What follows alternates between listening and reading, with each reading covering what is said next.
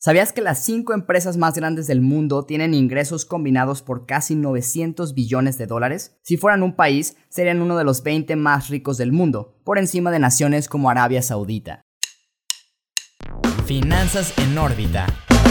Bienvenidos Flinkers una vez más a un episodio de Finanzas en órbita. El día de hoy pues vamos a estar hablando acerca de las 5 empresas que dominan el listado de las más ricas del mundo y obviamente vamos a estar analizando también sus ingresos. Ya te vamos a aclarar qué es esto de los ingresos, no es lo mismo que las utilidades y hay que tener en cuenta que las empresas de la tecnología pues son las que están dominando hoy por hoy el mercado. Rafa, ¿cómo estás? ¿Cómo vienes de tu cumpleaños? Muy bien, mi Alex, muchas gracias. ¿Qué onda a todos los Flinkers? La verdad la pasé excelente. Y qué bueno que mencionas lo de que es importante aclarar la diferencia entre ingreso y utilidad, lo explico de volada. Ingreso es toda la cantidad de dinero que recibe una compañía por sus ventas, sus servicios, y la utilidad es lo que le queda después de pagar todos sus costos, gastos, hasta impuestos. Entonces, si en el programa escuchas que decimos ingresos, ya sabes a qué nos referimos, y si decimos utilidades, también ya lo sabes. La empresa más grande de la que vamos a hablar hoy, la principal, la más grande del mundo es Amazon, con ventas el año pasado de 281 billones de dólares,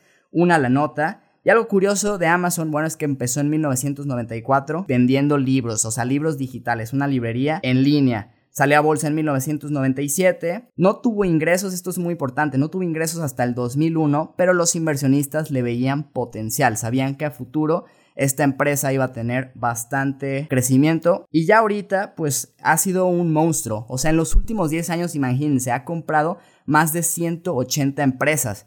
Obviamente algunas de ellas no van a dar el potencial que tenían, pero con una o dos que se conviertan a la mitad de lo que es Amazon hoy, pues va a volver a Amazon todavía un monstruo muchísimo más grande. Y fíjate, Rafa, he notado mucho que la gente que utiliza productos Apple en su mayoría son los que más consumen productos a través del e-commerce. Ya hablando de Apple, todos sabemos qué es esta empresa, a qué se dedica. Esta empresa que surge por allá de la década de los 70, exactamente en el año 76, iniciaba vendiendo sus productos a un precio de 666 dólares. Hoy, ¿cuánto estamos pagando por comprar una Mac, el iPhone? Hoy en día es su producto más vendido. Tan solo del iPhone ingresan 54, 55% de su registro del último año, algo así como 40 billones de dólares. Y obviamente, pues su mejor consumidor es Estados Unidos, ¿no? Un país que es conocido por su gusto hacia la tecnología y que obviamente el hecho de que maneja sueldos pues algo altos en el mercado hace más asequible, más alcanzable la idea de comprar uno de estos equipos. Algo muy interesante de Apple que quiero mencionar aprovechando aquí, es la única empresa de tecnología que Warren Buffett, del que ya les hemos hablado, tiene inversiones actualmente en bolsa fuertes, o sea que realmente Apple de hecho es la principal acción que maneja en su cartera. Y lo que él explica que se me hace muy interesante es que él no lo ve tanto como una empresa de tecnología, más bien la ve como una empresa que vende productos, porque dice, tu cliente compras el iPhone y también ya quieres traer el Apple Watch y los AirPods y ya quieres contratar su servicio de streaming. Entonces, un solo cliente le deja a Apple muchísimo más dinero y no solo la venta del iPhone que sí es lo principal, pero también cada cliente le compra muchas otras cosas. Hay una empresa que le sigue a estas dos en el tercer lugar con 162 billones de dólares reportados de ingresos tan solo el año pasado y esta empresa se llama Alphabet. Algunos la van a confundir con Google y lo que pasa es que Google era el producto principal, ¿no? Por allá del 2015 Alphabet surge como un paraguas a un conglomerado de bastantes compañías, entre cuales se encuentran Google, Capital G, Chronicle, Google Fiber y obviamente desde entonces no han dejado de ganar. ¿Por qué? Porque también realizan inversiones. ¿A través de qué? De Google Ventures, que realiza inversiones en nuevas empresas y startups que son prometedoras dentro de la industria de la tecnología. Y el servicio de Capital G, que pone prácticamente el talento en la mesa. Va, hace las visorías a las empresas, ve qué tan sólido es su plan de negocios y después lo presenta. Aquí la pizca del sazón, pues se llama Google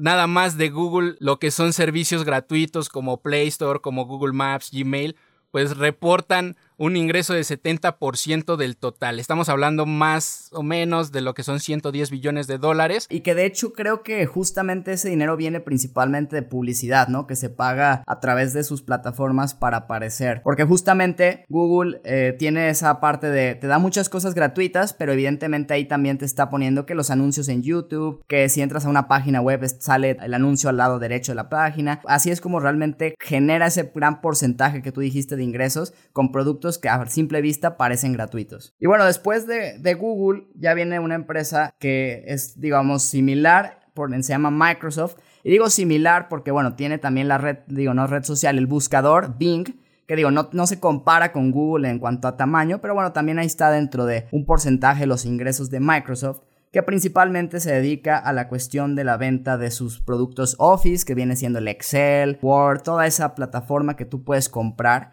Que ahora algo interesante es que cambiaron su modelo de negocio, antes te vendían el paquete y era el único pago que hacías en tu vida. Obviamente no se iba actualizando, pero ya te esperabas 4, 5, 6 años y lo volvías a comprar. Ahora lo que hicieron más bien es un esquema de suscripción que está muy de moda en este tema de los negocios, donde yo así ya cada año, cada mes te estoy cobrando a ti una cantidad y de alguna manera entonces ya tengo más ingreso por cada cliente y eso es muy interesante. Otra cosa que me gusta de Microsoft, si lo comparamos con las otras empresas de las que estamos hablando, es que es la que está más diversificada. Y algo también muy importante de, mencionar de Microsoft es que ya está entrando al cloud computing, que es un servicio de almacenamiento en la nube que se espera que tenga un crecimiento brutal y ya lo está teniendo a raíz de la pandemia que estamos viviendo porque muchas empresas forzosamente han tenido que migrar a lo digital. Y no se mencionó en Amazon, pero Amazon también ya tiene gran parte de este mercado, el 33% del mercado global. Google y Alphabet también tienen parte de este mercado. Entonces, eh, las, las similitudes que algunas de estas empresas tienen y seguramente por algo son las más grandes del mundo, ¿no? Porque atacan negocios muy, muy rentables. Y como comentas, aquí en, en contraste a Microsoft, pues encontramos Facebook.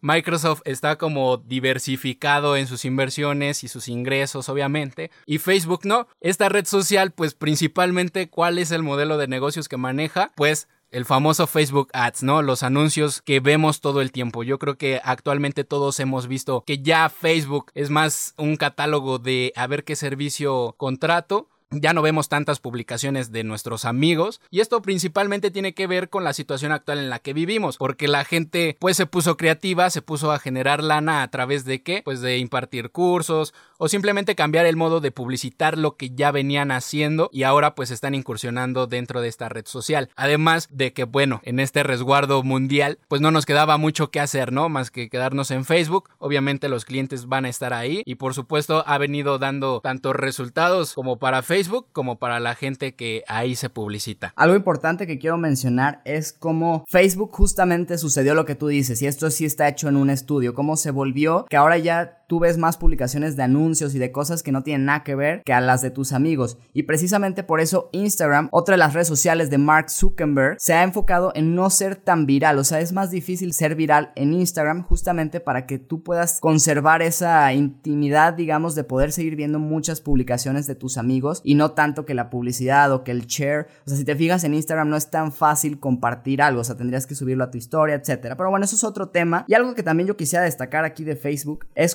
las redes sociales al final del día también están resultando ser un gran negocio. Microsoft tiene LinkedIn, Google tiene YouTube, entonces habla también de que, bueno, si tres de las empresas más ricas del mundo tienen redes sociales, pues por ahí va la cosa también. Así es. También habría que estar al pendiente de cómo van a estar subiendo sus acciones seguramente para el siguiente año. Porque lo que sí vemos es una tendencia, como te digo, del e-commerce. Todo el mundo quiere anunciarse en las plataformas, incluso ya por el programa de asociados, ¿no? Que la gente se puede publicitar en cualquier lado o pueden publicar sus anuncios en páginas de terceros, pues es lo que está en tendencia. Creo que sí es un buen momento para invertir en las empresas que realizan inversiones de manera tecnológica, porque por el momento en el que atravesamos como sociedad, pues está obligándonos a cambiar las formas de trabajar. Obviamente los procesos con ello también se modifican y vienen nuevas oportunidades de inversión. Cuando te digo oportunidades, me estoy refiriendo a productos que seguramente vamos a tener en el mercado y vamos a estar viéndolos muy pronto. Qué bueno que mencionas lo de si conviene o no invertir en este tipo de empresas, porque realmente a estas